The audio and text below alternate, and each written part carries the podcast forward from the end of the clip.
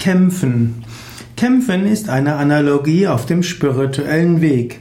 Kämpfen heißt zum einen, dass man hm, kämpft gegen andere, dass man um ein Ideal kämpft, dass man sich durchsetzt.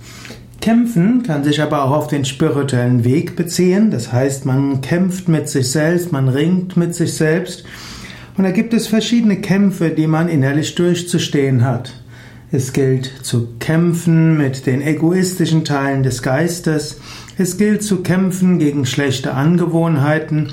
Es gilt zu kämpfen gegen Trägheit. Wirklich ein spirituelles Leben zu führen kann auch ein Kampf sein. Man kann mit sich selbst ringen, wirklich jeden Tag zu meditieren, jeden Tag Asanas und Pranayama zu üben. Man kann mit sich kämpfen, dass man in ethischen Situationen die ethische, die ethisch richtige Entscheidung trifft. Man kann kämpfen mit seinen schlechten Angewohnheiten, von Ungesundes zu essen oder etwas zu essen, was andere, für andere Lebewesen nicht gut ist und so weiter. Ein gewisser innerer Kampf gehört dazu und so gibt es ja auch die Analogie von Devas und Asuras, also von Engelswesen und Dämonen, die in einem kämpfen.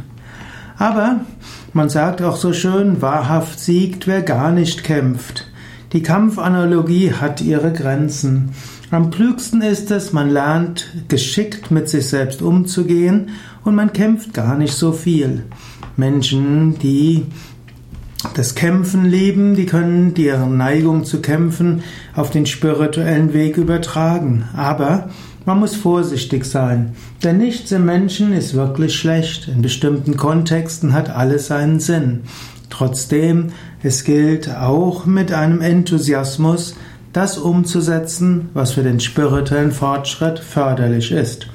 Was meinst du? Wie stehst du zur Analogie des Kampfes und des Kämpfens als Teil des spirituellen Weges? Schreib's doch in die Kommentare zu dieser Sendung.